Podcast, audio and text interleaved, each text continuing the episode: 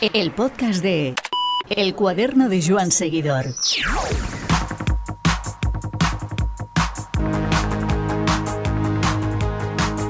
Tanto hablamos de la generación que ha de venir a tomar el mando del ciclismo español, chavalillos de 20 o menos años que van para arriba como tiros, que muchas veces no nos acordamos del presente. Y el presente ahora son los mundiales que acabamos de ver en Flandes, el Europeo de Trento o los Juegos de Tokio, citas en las que el ciclismo español ha estado lejísimos de los mejores. Por esos resultados y porque vemos que los tiros a nivel internacional van por otro lado, creemos que hay cosas de base y de concepto que hay que cambiar en el ciclismo español. Desde la velocidad de maduración de los chavales a la idoneidad de que compitan en más de una modalidad o la necesidad de recuperar la contrarreloj para el ciclismo español. Así lo comentamos con el seleccionador nacional Pascual Montparlé y el periodista de Eurosport Antonio Alix, en un recorrido que hace parada y autocrítica en las competiciones en las que la selección española se ha jugado los cuartos este año. El cuaderno de Joan Seguidor. Muy buenas, Antonio. Hola, ¿qué tal? Saludos a todos. Hola, Pascual. Hola, Pues Muchas gracias a los dos por estar aquí esta tarde con nosotros y bueno, vamos a pasados unos días de todo lo que aconteció en el Mundial de Flandes. Eh, habíamos trazado nada, cuatro pequeñas preguntas para ver eh, que, sobre cuestiones que nos llamaban un poquito la atención. Y sobre todo, pues bueno, en relación a, una de las algunas de las carreras, sí, que nos, nos llamó la atención, Antonio, eh, el hecho de que la categoría sub-23 eh, en los mundiales, pero también en, carreras como el Tour del Avenir, ya no son lo que eran, ¿no? O al menos esta es nuestra percepción. Bueno, si no es que sea percepción o no, es que son, son datos. Estamos viendo que cada vez pasan a profesionales, a equipos de, primera fila, gente más joven, pero porque son muy buenos y se lo merecen, no porque sea enchufe o lotería o, a ver si suena la flauta, y entonces, eh, pues está claro que como la reglamentación también permite que con sus selecciones nacionales, en el caso de, Pascual, que está ahí en la española, eh, puedan elegir a esos ciclistas, pues será el hecho de eso, como tú dices, que, estamos viendo en el Mundial 23 a un tío que te ha ganado una etapa en el Giro, a otro que, aunque sin ganar etapas, ha hecho ya dos Giros, como el italiano Rivi, eh, a otros que están en equipos mm, de, de, primera división, como el caso que tenemos en, de Rodríguez en España, pero claro, es la reglamentación la que lo permite y aparte será el hecho de que, claro, ahora estamos en una época en la que hay esta última generación de, ciclistas tan jóvenes que se saltan directamente el primer año de sub-23 o como mucho con un año de sub-23 ya pasan a profesionales y, de ahí el hecho de, que alguno se pregunte, joder, sigue mereciendo la pena que haya mundiales y europeos sub-23 o el porvenir y hmm. ya son ciclistas, bueno, que, de hecho ya hemos visto, Pogacar y Bernal han ganado el Tour siendo ciclistas sub en, edad de sub-23, ¿no? Entonces, bueno, esto antes de opinar es que es un hecho. Entonces, mm, contra un hecho, ¿qué vas a decir? Pues es que es lo que hay. La reglamentación lo permite, pues ya está, ¿no?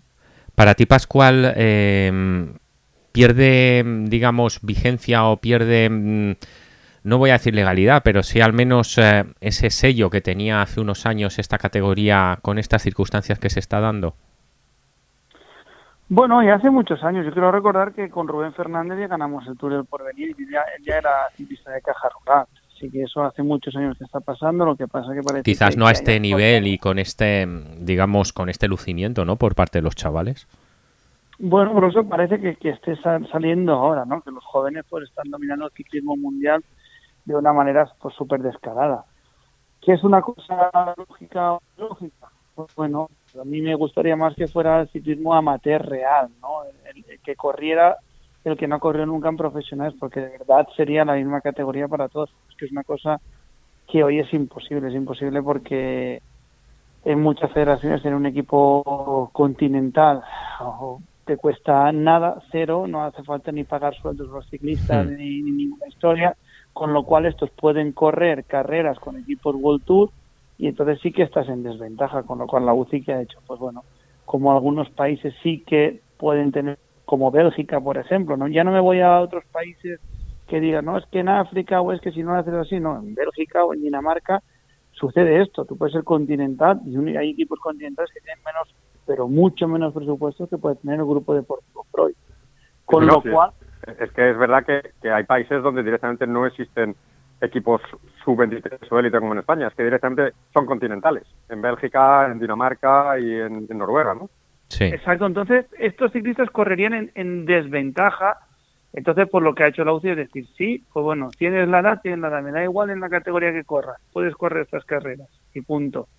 Que a los que somos unos locos del ciclismo y veamos la pasión de lo que es el ciclismo y queremos ver el ciclismo amateur puro y duro, no nos gusta, eso es una cosa, pero lo que es la regla es la regla y tenemos que acatar la regla.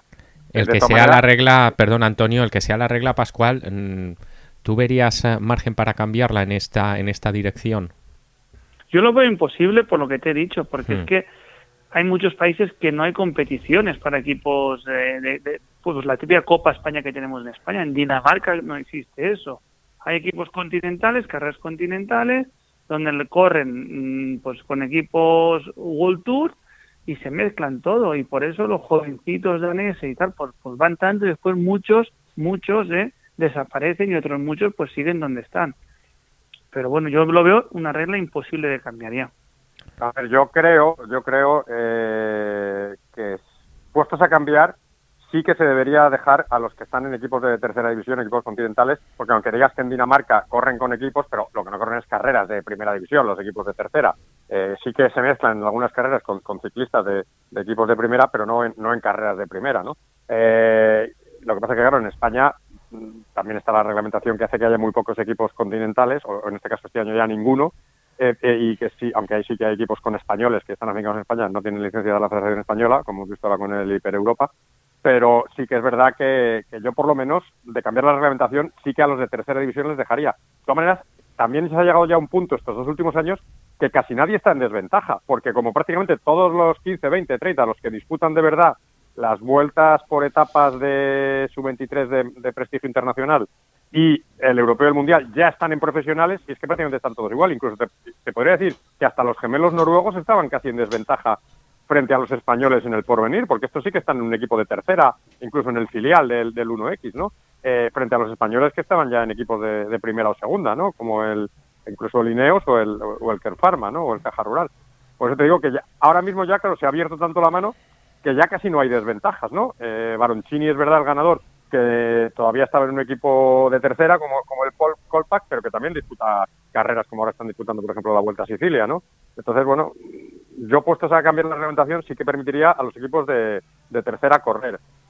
O sea, sería un cambio, sería un cambio al revés, ¿no? No poner limitar, sino, ¿eh? claro. Eso, existió en el pasado, solo poder correr los, los equipos de los GS3 que se llamaban en su momento, ¿no? Antes de cambiar la UCI, como cambian los nombres cada, cada pocos años, al final seguimos usando nombres que ya no ya no existen, ¿no? Pero a eso sí que los permitiría, porque realmente esa gente no te está disputando un giro como Smith que ha ganado una etapa o Rivi que ha hecho ya dos giros con, con su equipo, ¿no? El equipo italiano de segunda. Por lo tanto, eso, eso, es diferente. O el propio Carlos Rodríguez, que te ha estado en Gran Bretaña, pues haciendo una labor de gregario, vamos, un, un Herbiti con, con 15 años menos, que ha estado haciendo allí, ¿no?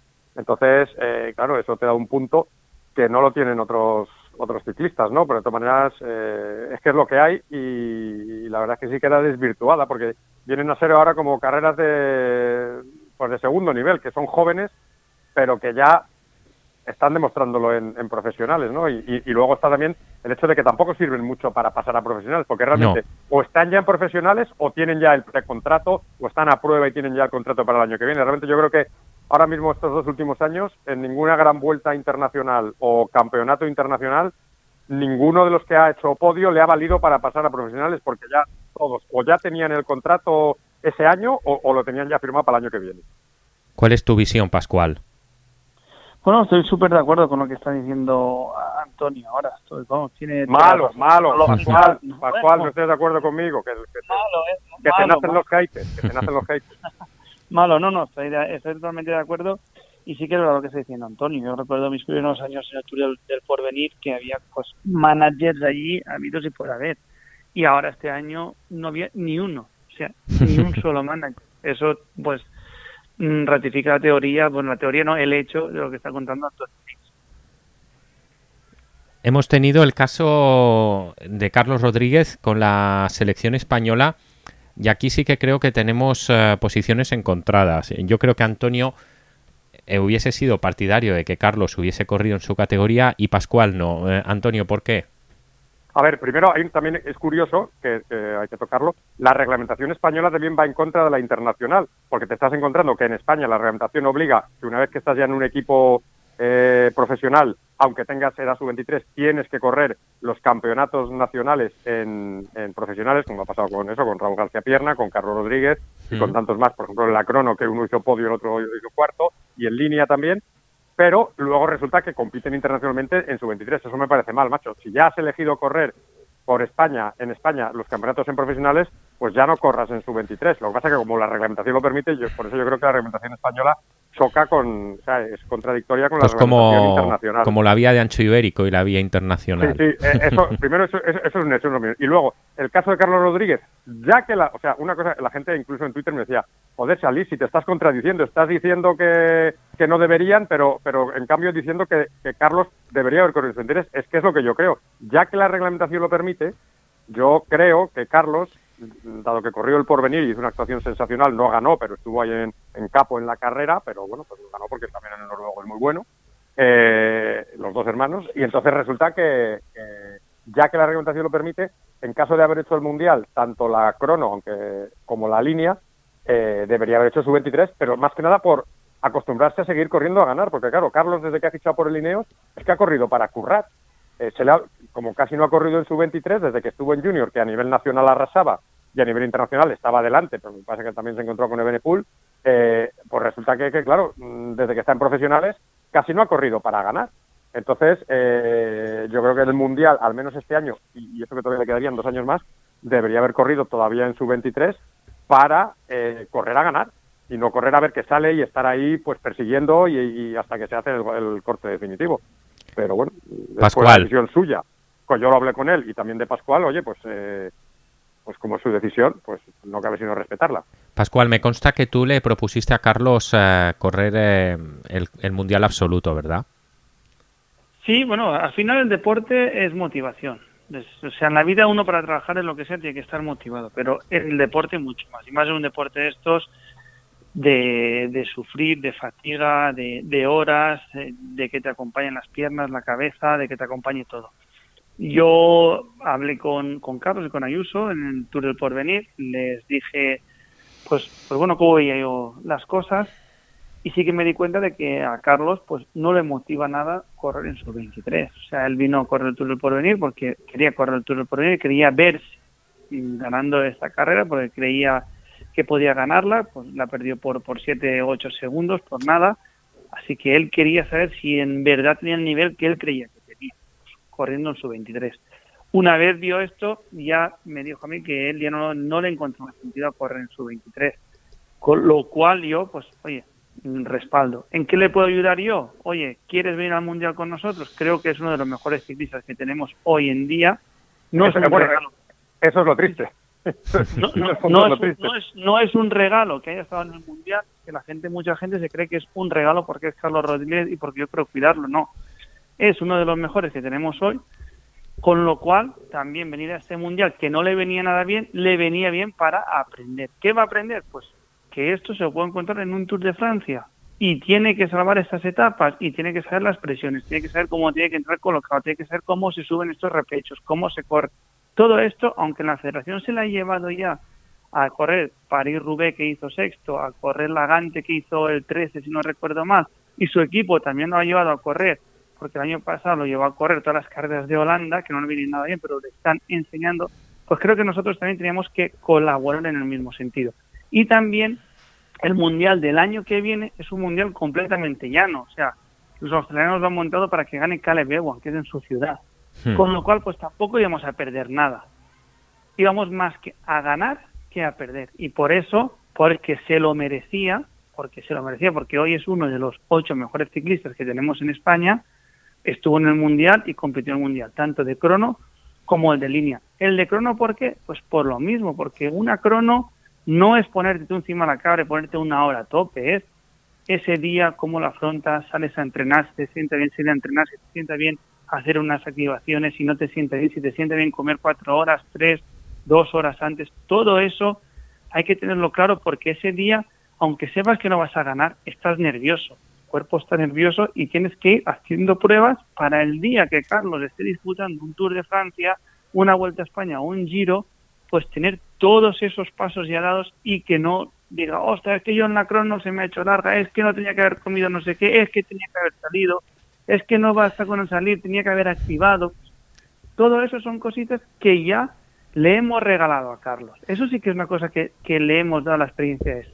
Lo demás Viendo el, viendo el Mundial de Flandes, eh, perdona Antonio, eh, viendo el, Mundial de Flandes, eh, Pascual, sí que me sí que me he acordado mucho de ti en el sentido de, otras conversaciones que hemos tenido y de la importancia de que el ciclista español medio se tenga que acostumbrar a terrenos que le son muy ajenos y en los que, sin embargo, hay trabajo, hay curro y encima se puede optar pues a premios como, por ejemplo, disputar un Mundial, ¿no? Claro, claro, es que, es que esos terrenos, esas categorías, esas, carreteras, esas entradas, esas carreteras estrechísimas. Es que tú haces una carrera juveniles aquí en España con esas carreras tan estrechas y la mitad, la mitad de equipos no salen, porque te dicen que estás loco.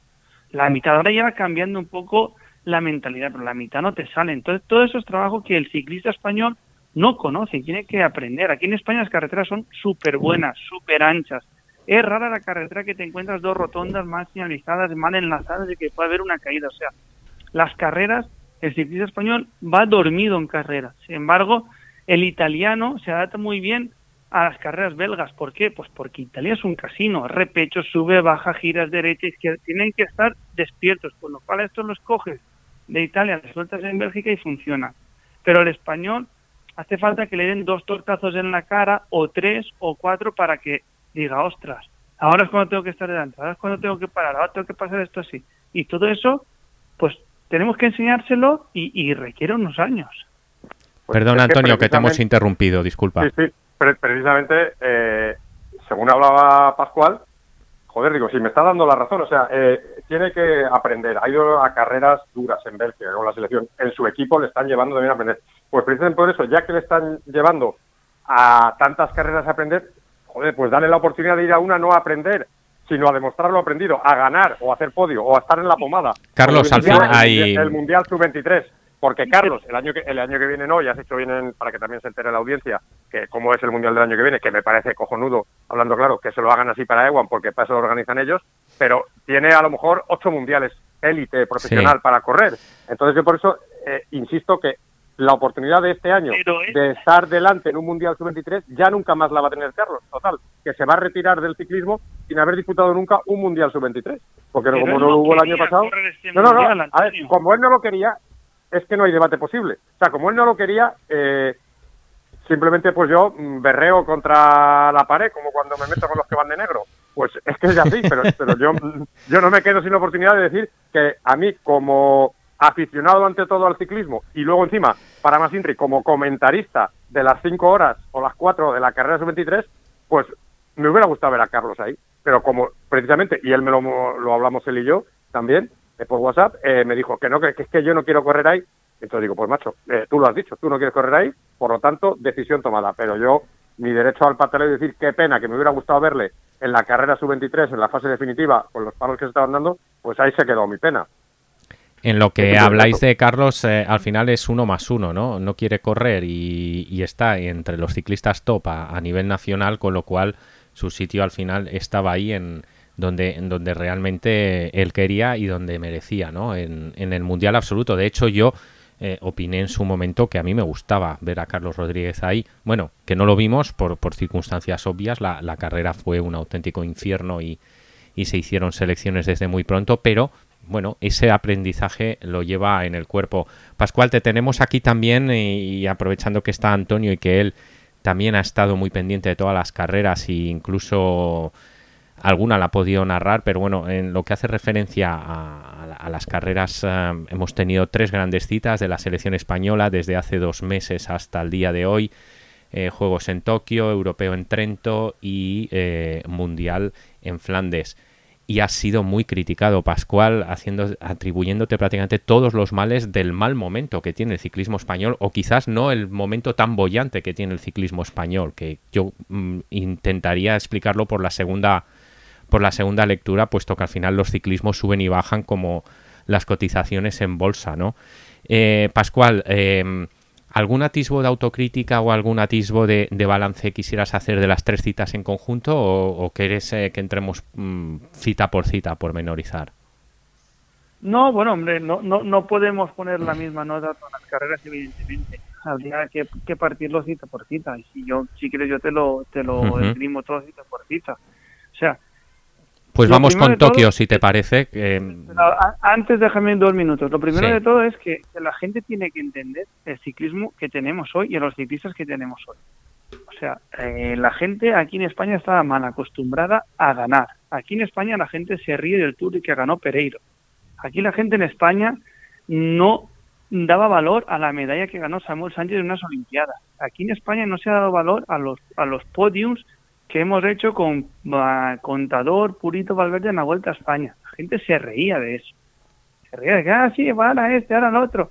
Contador ha ganado un montón de tours y la gente parecía que eso era una cosa fácil. O sea, eh, el, el aficionado español. Me gustaría matizar, Pascual, cuando dices reírse, yo más que nada diría que no se le dio valor, o no el valor que mereciera, porque prácticamente se, daba por hecho que iban a ganar.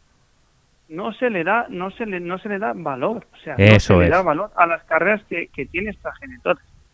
partiendo de la base de, de eso, a mí las críticas de la gente que no da valor a todo lo que se ha ganado y ellos no le dan valor, pues por una oreja me entra y por la otra me sale. Así te lo digo y así de claro. O sea, a mí no me afecta en nada. A mí que saliera Miguel Indurain, que Antonio Liz me critique, que me critique Pereiro, que me critique Eri Frade de la COPE, que me critique eh, Perico Delgado, que me critique Purito Rodríguez, Oscar Freire, gente que sabe de ciclismo, pues yo sí que me voy a parar y voy a, decir Javier Mínguez y, y a leer la crítica y a analizar la crítica pero hasta hoy esta gente no ha, no ha criticado. Y si ha criticado, pues alguna vez que haya criticado, yo habré leído su crítica y diré, ostras, pues lleva su razón o no la lleva porque yo sé que no puede hacer esto por esto, esto, esto, porque yo lo sé. Aparte de esto, la gente tiene que saber el ciclista que tenemos. Este año hemos tenido un super Enric más que haciendo todo lo que sabía el hombre, todo lo que sabía, ha hecho segundo en la Vuelta a España.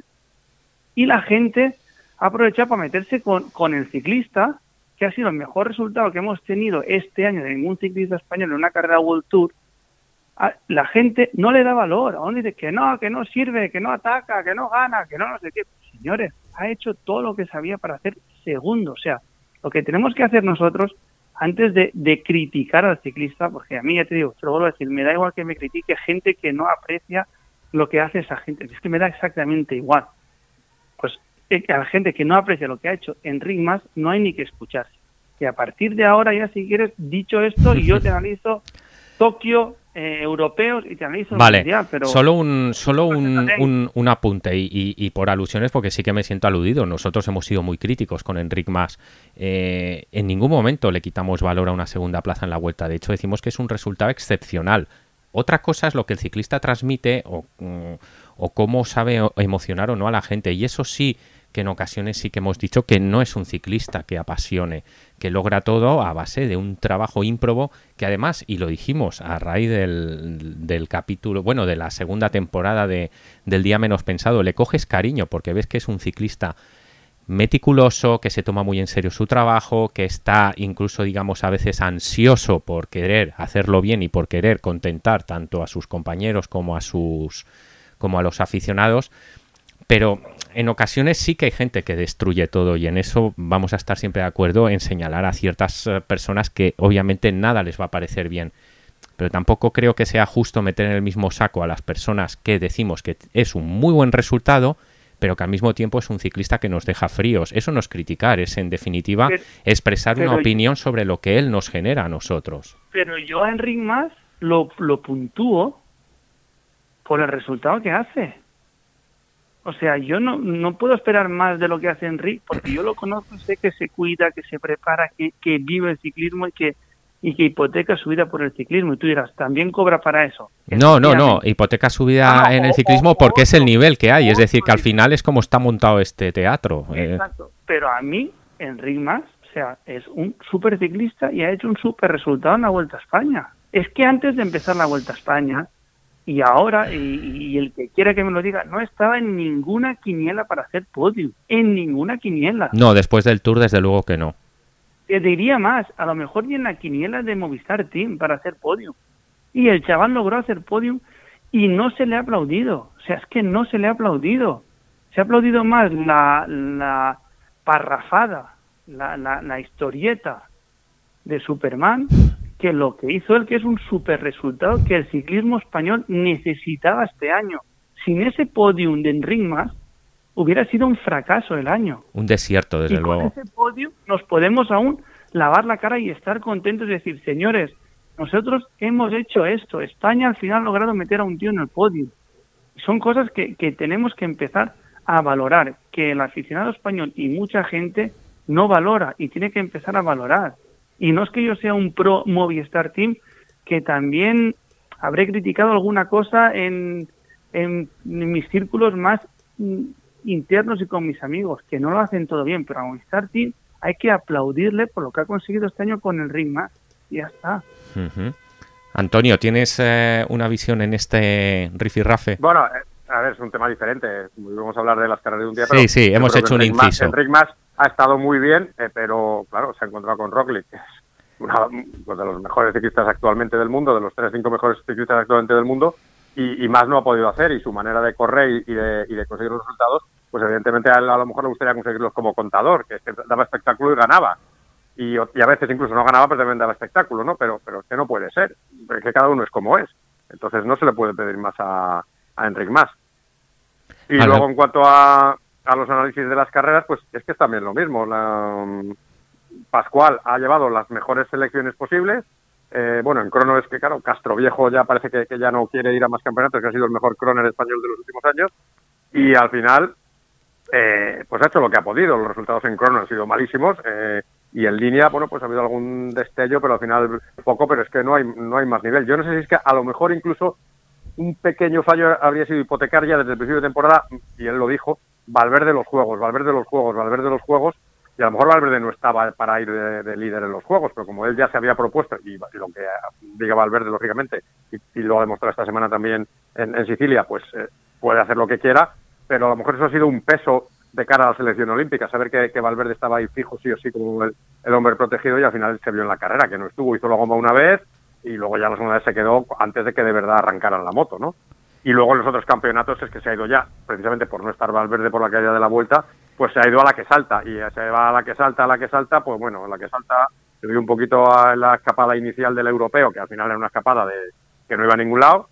Y luego en, el Mundial, pues un poquito cortina que dio un par de estacazos, pero la verdad, pues tampoco estuvo. Pero yo creo que tampoco se les puede pedir mucho más, como ha dicho Pascual, es que es lo que hay ahora mismo en el ciclismo español pesa mucho la... Y él no tiene ninguna culpa, claro. O sea, a Pascual que yo leo las redes sociales y le han puesto a caldo... Es que no, no, no. yo... darle la razón. Le pone a caldo gente, eh, además encima la mayoría anónimos, que no tienen ni idea y que, piensan encima que, Pascual tiene influencia en la preparación y en la planificación de los ciclistas. No, no, él coge a los ciclistas pues en...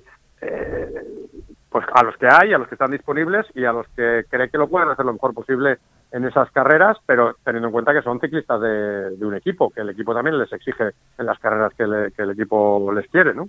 Mi percepción, Pascual, eh, respecto a Tokio, y vamos por orden cronológico, es primero eh, que una vaca sagrada, que una vaca sagrada como, ¿me oyes, Pascual? Sí, sí, sí, te oigo perfectamente. Ah, vale. Eh, que una vaca sagrada como Alejandro Valverde pesa muchísimo, evidentemente, y y, claro, después a toro pasado, pues todos decimos que igual no se tenía que haber apostado por Alejandro. Yo tampoco pienso que se... porque tan, pero el problema no es que se ha puesto no por Alejandro, el problema es que no hay nadie que le pueda reemplazar, que eso es otra cosa que muchas veces hemos dicho. El problema no es que Alejandro se aguante hasta los 41 o 42 años, el problema es que no hay nadie que pueda desplazarle. No, yo es que no, es que no hay que apostar por Alejandro. Perfecto. ¿Con quién voy? Ese es el problema, claro. Claro. Claro, es que no, no, es que hay que ir con Alejandro sí o sí. Eso es punto número uno. Después, punto número dos, Tokio. El día antes tuvimos el episodio coronavirus. La verdad es que parece que sea una tontería, pero a nosotros nos dieron todo el día antes cerrado una habitación, sin poder comer, comiendo mal comido, sin poder salir los ciclistas, sin poder hacer nada, y a las 12 de la noche nos dijeron señores, saquen las maletas que se van a un hotel a estar aislados y no van a competir mañana. Y a las doce y pico, cuando ya estábamos en el juego, nos dice, no, el único que se va a Tokio es el seleccionador que ha dormido con el masajista y el resto mañana pueden correr. Mañana pueden correr que se tienen que levantar a las seis de la mañana. A las seis a coger el bus que salía para la salida, para desayunar en el bus, con lo cual la gente pues, estuvo la noche nerviosa, no durmió y cuando llegó la hora de la carrera, pues no estuvieron en carrera. Y no es normal porque, porque Alejandro Valverde se le puede perdonar porque nos ha dado muchísimo al Y se le puede perdonar que a 90 kilómetros de meta no esté. Pero no es normal que Omar Fraile, que está haciendo un tour increíble, pues reviente también pronto. No es normal que Johnny Zaguirre reviente también pronto. No es normal que se suele Rodas tiene una escapadita solo ahí y ya está. Y no es normal también lo de lo de Gorka. Al final Gorka entró con Robles. Pero bueno, no es normal que todas las tres fallen. Entonces, ¿qué pasó? Pues que el día antes los nervios, el estrés les pasó factura, porque es que no es normal que ninguno de esos cinco hombres a 90 de kilómetros de meta no estén en carrera. O sea, ahí hay un hándicap, ¿qué es lo que pasó? Y tú puedes decir, ¿y si hubiera ido Pello Bilbao?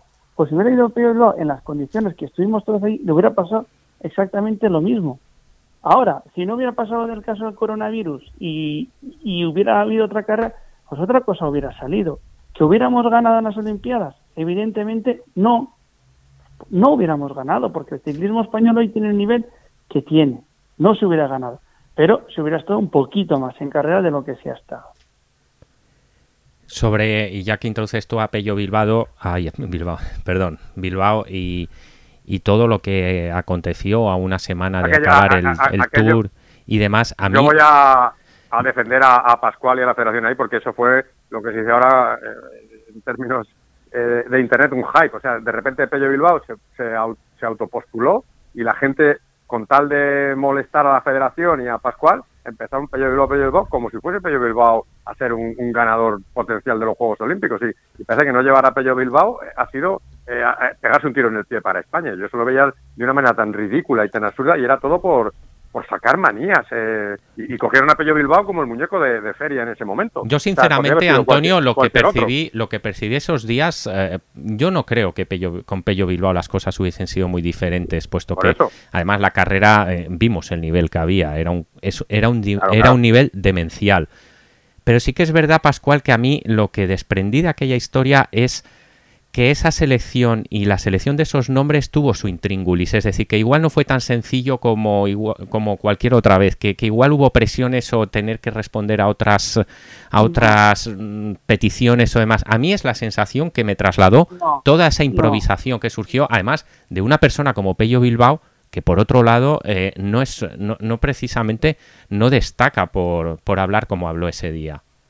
No, presiones no hubo y a mí nunca me han presionado la federación. Si algo tenemos que no nos presiona eh, en nada, ¿eh? nos deja ir a nuestro antojo. La, la selección es una selección que hice yo, pues por mis motivos, porque yo creía que esa era la selección que mejor podía rendir como equipo ahí y una selección que si Alejandro Valverde fallaba, pues alguien iba a coger el toro por los cuernos y gastar.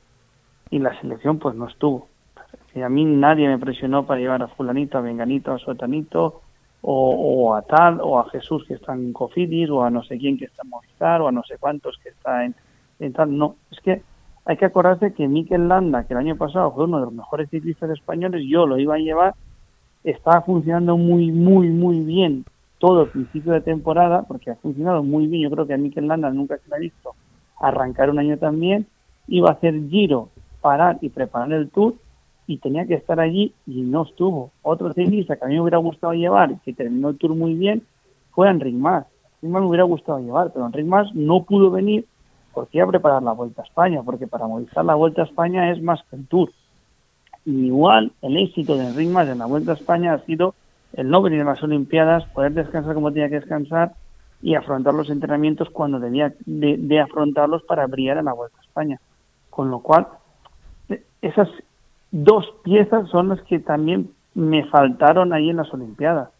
Pero son dos piezas que sí que pueden definirte algo o, no definirte, pero son ciclistas que han demostrado que al máximo nivel pueden estar ahí disputando el, podio. Pascual, eh, a los pocos días tuvimos la contrarreloj con, con el episodio de Johnny Zaguirre ¿qué le pasa a España con la contrarreloj? Es decir, ¿es un tema de calidad mm, o es un tema que no se trabaja como en otros sitios? Porque, por ejemplo, tenemos la apuesta clarísima que ya desde hace unos años hizo Italia, por ejemplo, por partiendo de la pista y proyectarlo a, las contrarrelojes y, y, la joya de la corona es Filippo Gana, pero hay otros muy buenos también ahí detrás. Y sin embargo aquí en España da la sensación de que hay modalidades que las hemos dejado totalmente de, lado. Bueno, aquí en España hay modalidades pues que se han perdido. La crono es una, modalidad que, se está perdiendo y que desde la federación nos tenemos que poner las pilas y ya de cada año que viene vamos a ponernos las pilas porque necesitamos cronos. En la pista hay un montón de dinero, se está apostando por un montón de chavales. Lo que pasa es que los chavales llegan a una edad que ya en los equipos de carretera no les dejan hacer pista, en los equipos continentales que no les dejan hacer pista, y tenemos ciclistas que hace nada, nada en europeos han cogido medallas y ahora no están en el velódromo porque sus equipos no les dejan y porque ellos dejan que sus equipos no les dejen. Una cosa es esta, otra cosa, que por hacer esto vamos a tener un Filippo Gana. No. No, no, Filippo Gana nace. Fue la Cini nace, eso es gente que nace y ya está. Y Diego Milán y demás. Y aquí en eh, España tenemos ahora la federación que organizar contrarrelojes. Nadie quiere organizar contrarrelojes porque organizar una contrarreloj es un lío y es una pelea con tráfico, con la Guardia Civil de Tráfico o con los forales de Navarra o con la China o con, o con quien sea, porque tienes que cerrar perfectamente, herméticamente, el circuito que el organizador diseñe y de ahí no puede salir ni un coche ni entrar un coche hasta que no termine la crono. Con lo cual tienes que tener tres horas cerrado el circuito que tú has diseñado. Con lo que eso implica que a un pueblo lo tienes cerrado, a otro polígono industrial lo tienes cerrado, a no sé quién también, y por eso el organizador decide no organizar esa carrera porque va a estar peleado con el vecino del pueblo de no sé quién, con no sé quién que tiene una empresa en no sé qué sitio y no puede entrar el camión a descargar unos panetes de día, con el otro que tal, y se han ido perdiendo. Y sí que es verdad que la federación tenía que haber despertado antes, pero ahora ha despertado y estamos viendo para organizar nosotros como federación pruebas en Castilla-La Mancha, en Castilla y León, organizándolas nosotros ya para empezar a fomentar las cronos y que la gente pueda trabajar las cronos.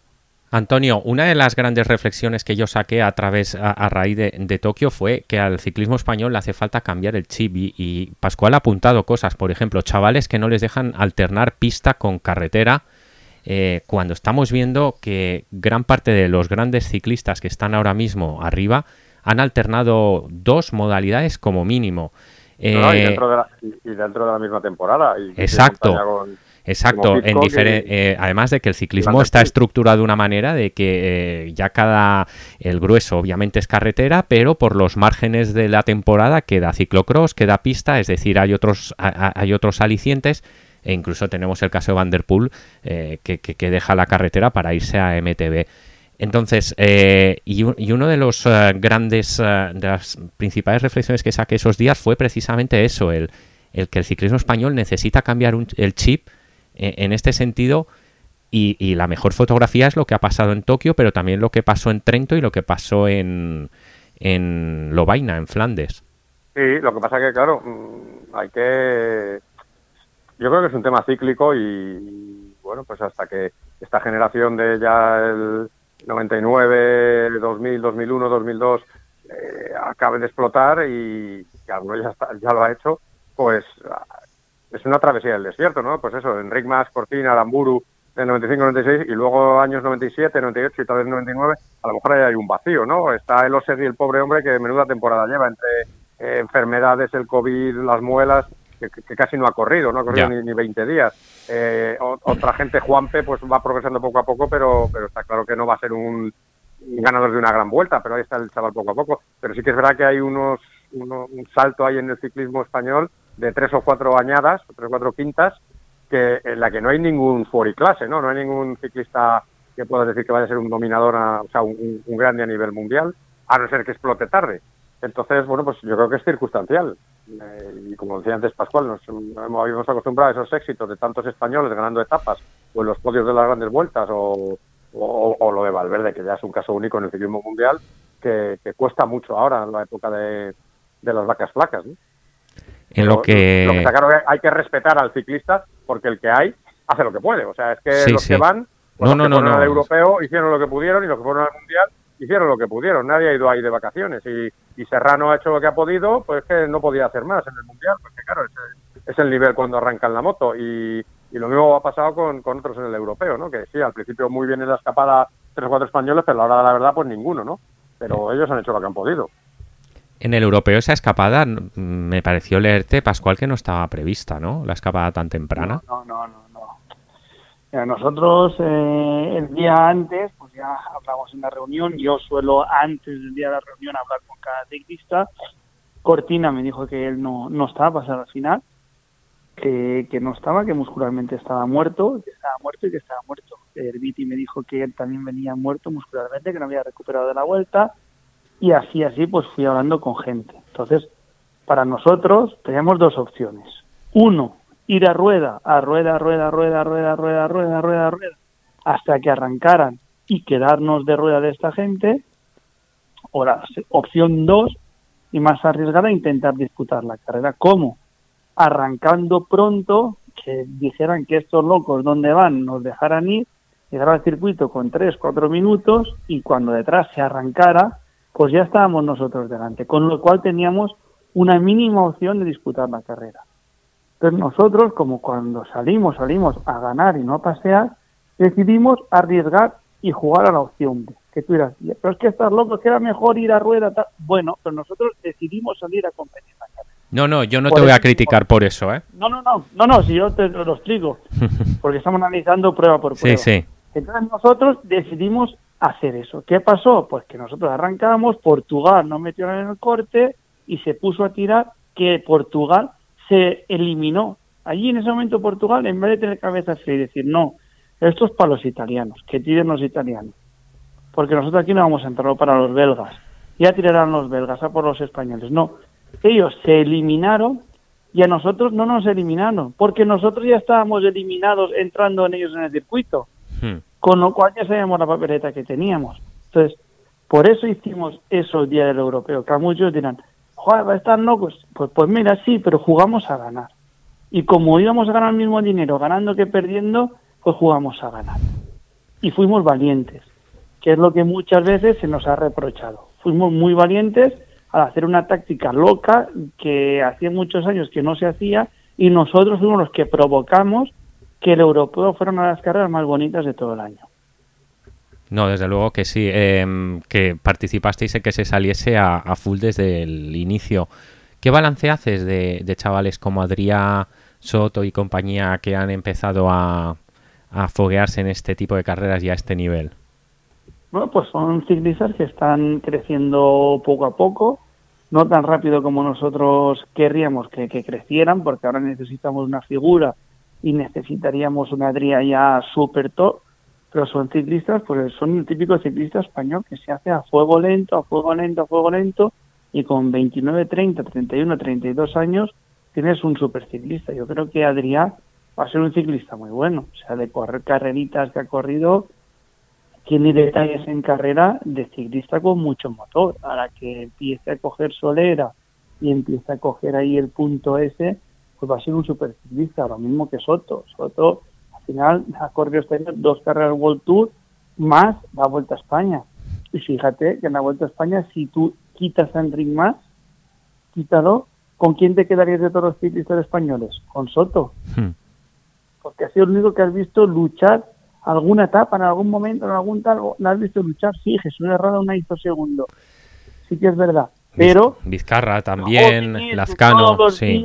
ahí, pero lucharlo como ellos, que hmm. al final un sexto, un tal, el único Soto. Antonio, eh, en lo que hace referencia al, al Mundial de Flandes, a, a, lo que nos...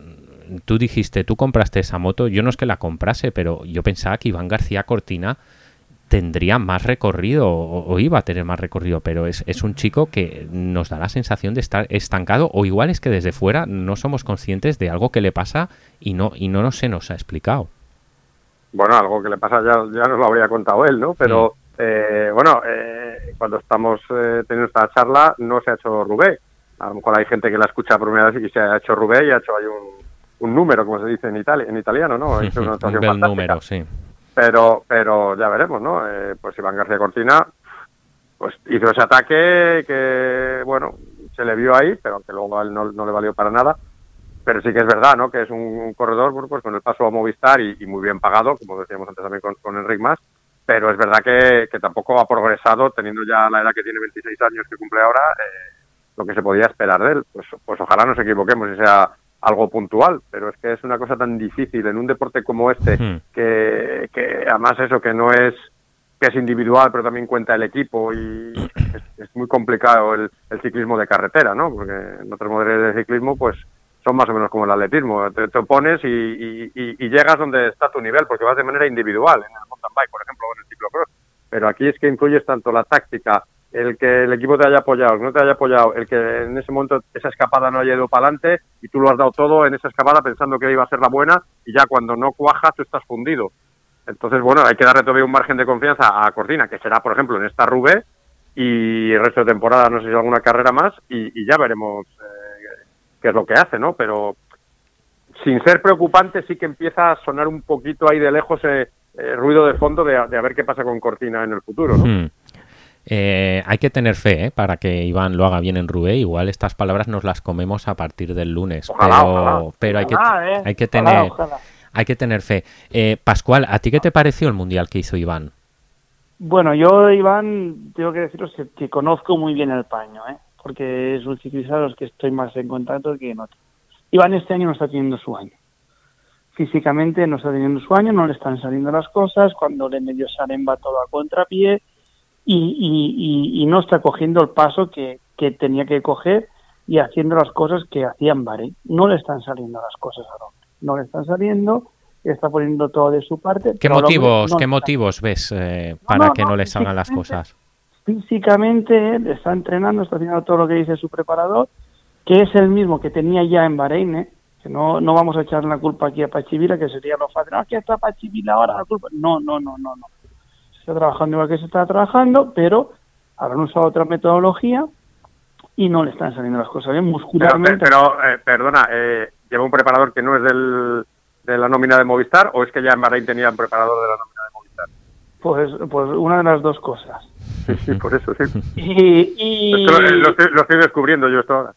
Y entonces, pues bueno, eso, que, que no es la culpa del equipo de Movistar, nada, que Movistar es malo. No, no, no, no el chaval está haciendo lo que tiene que hacer, pero no logra, está en el peso que le piden, está en el tal ahora y, no logra darle la vuelta a, eso. Muscularmente no está, no le sube el pulso en los momentos que tiene que subirte el pulso y tienes que estar, que ha demostrado otras veces que sí que puede estar y ya está. Dicho esto, Iván García Cortina en el Tour de Francia arrancó un día y lo cogió Morkov, que si no le tapa el hueco Morkov, gana una etapa del Tour de Francia. Igual ahora estaríamos hablando de otra temporada de Iván García. Bueno, esto ya lo sabes, Pascual, es todo un flasazo que puede cambiarlo todo al final, claro. Pero fíjate que el chaval está más físicamente está de los peores años pero desde que están profesionales y ha sido casi capaz de ganar una etapa del Tour y en el Mundial, sin estar bien, intentó coger la fuga de la que luego llegó gente en el grupo de adelante. Sí, Van Barle, sin ir más lejos.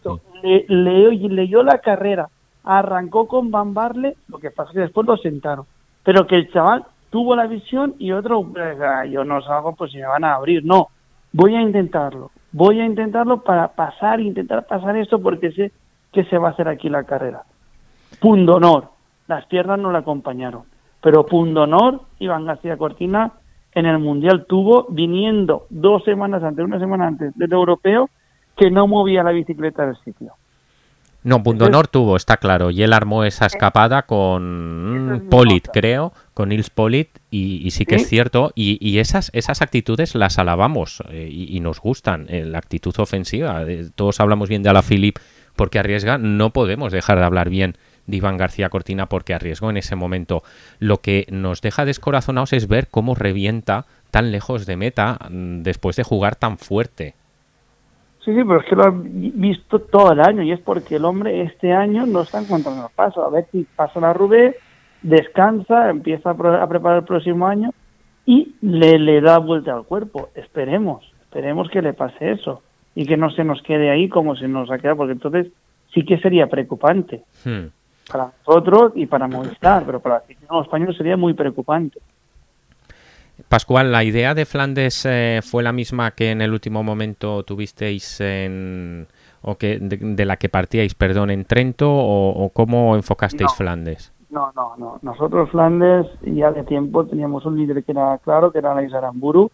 Alex Aramburu tenía que bajarse en la Vuelta a España. Desafortunadamente se bajó en la Vuelta a España por una lesión. Estuvo 10 días sin entrenar, volvió a entrenar, volvió a coger paso, fue al, al, al Pantani, hizo tercero, ganó Colbrelli, hizo tercero.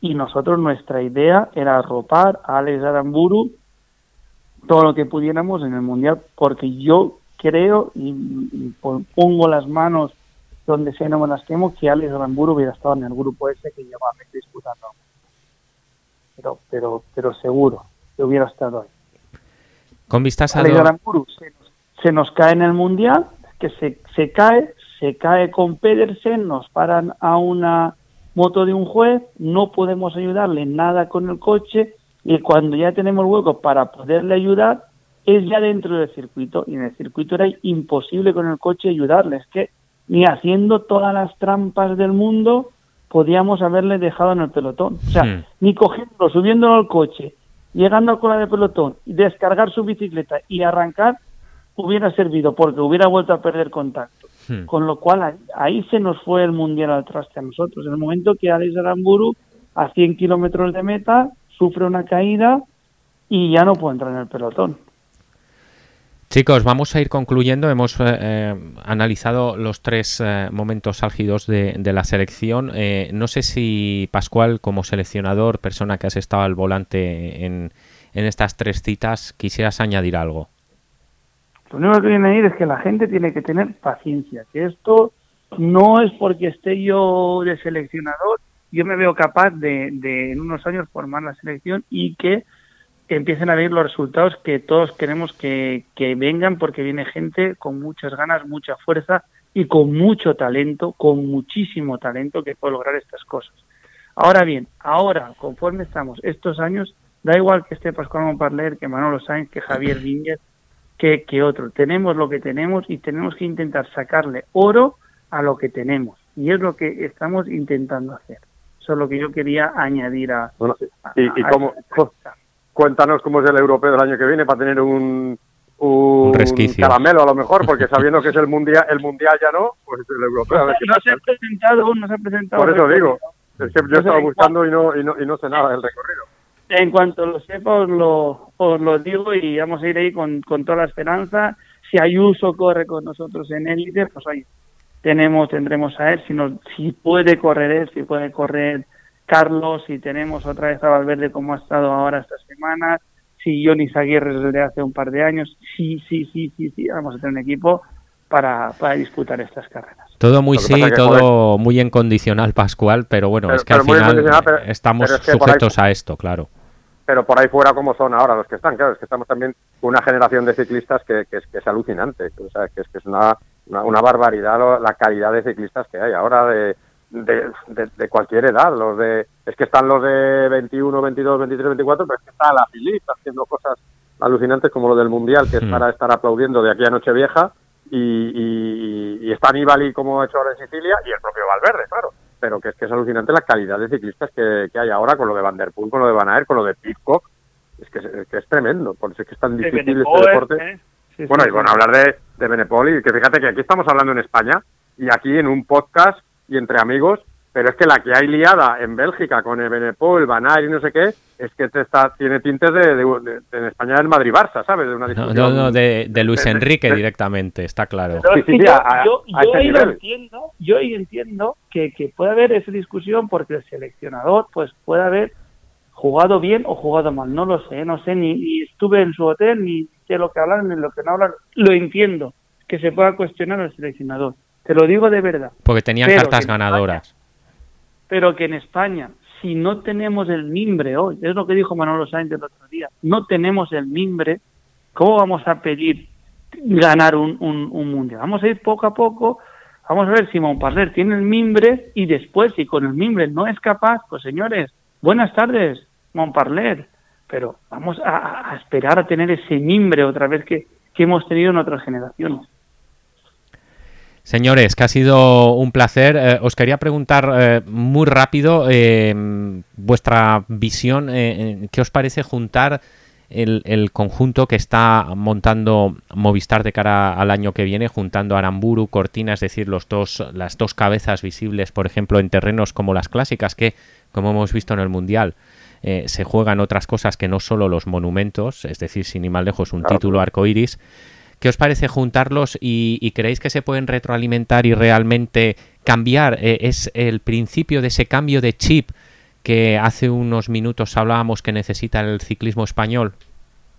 Bueno, primero no hay que basar todo el ciclismo español en, Movistar, pero de todas maneras yo creo que son corredores ciclistas bastante complementarios. O sea, Rubén para uno y Flandes tal vez, y Aramburu pues no. Entonces, eh, lo bueno es que Movistar, dejando aparte Valverde que va a seguir y que está ahí, es que tiene bazas ya para muchas más carreras. Entonces, eso es la, gran baza del fichaje de, de Aramburu por por Movistar, pero vamos, es que Aramburu esté en Movistar, esté en Astana o esté donde esté, pues, pues eh, va a ser un, gran ciclista, ojalá, ¿no? Pero sí que está claro que Movistar va a ir a todas las pruebas con de este tipo con, con bazas ganadoras, ¿no? Bueno, con bazas ganadoras, con bazas que, que aspiran. Bueno, con bazas, con bazas punteras. Sí, exacto. esperar con interés que, que, estén delante, que no estén simplemente en la escapada inicial. Dime, Pascual. Bueno, a mí, a, mí me gusta que, que, Movistar haya dado ese paso. ¿eh? Es, verdad lo que dice Antonio, que Aramburu esté en el equipo que esté o Cortina esté en el equipo que esté, va a tener ese calendario a disputar eso. Pero no es lo mismo que Movistar te señale, te fiche, te ponga en el equipo y te diga, quiero que un español dispute esto. Ahí ya estás en la diana de, toda la prensa nacional y hmm. creo que es una cosa muy, muy buena que siempre le hemos echado en cara a Barcas Post por no eh, disputar las clásicas, sino solo con Alejandro Valverde las que le venían bien y las otras que tanto nos gustan a otros enamorados del ciclismo disputarlas. Y ahora Barca nos ha dado este premio a todos los españoles, a todos los aficionados al ciclismo, con lo cual yo creo que se van a complementar muy bien, se conocen de hace años. Tengo que decir que en mi primer mundial como seleccionador y en el mundial en el que yo debuté, debuté con estos dos ciclistas en la selección junior, de tres estaba Camacho, estaba Cortina, estaba Aramburu. Ellos ya corrieron ahí y ya han seguido corriendo muchos, muchos años junior, muchos años juntos, eh, todos por vivir conmigo y después en otras categorías han sido rivales y creo que se van a complementar muy bien. Y creo que es un gran regalo que nos hace a Barcas Fuerza.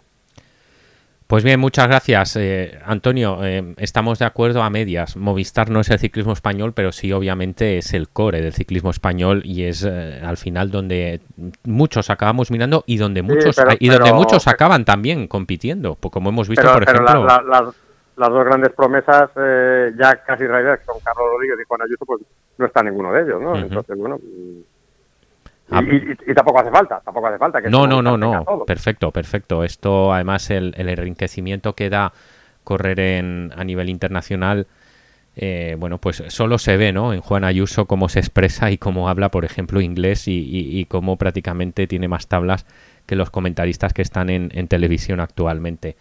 Chicos, muchas gracias por el rato que nos habéis dedicado. Nada, un placer, como siempre. Gracias. Hasta la próxima saludo a todos los eh, escuchantes del podcast y, seguidores eh, leyendo también tu, tu blog y tu web. Muy amable, Antonio. Un abrazo, Pascual. Un abrazo a todos. Adiós.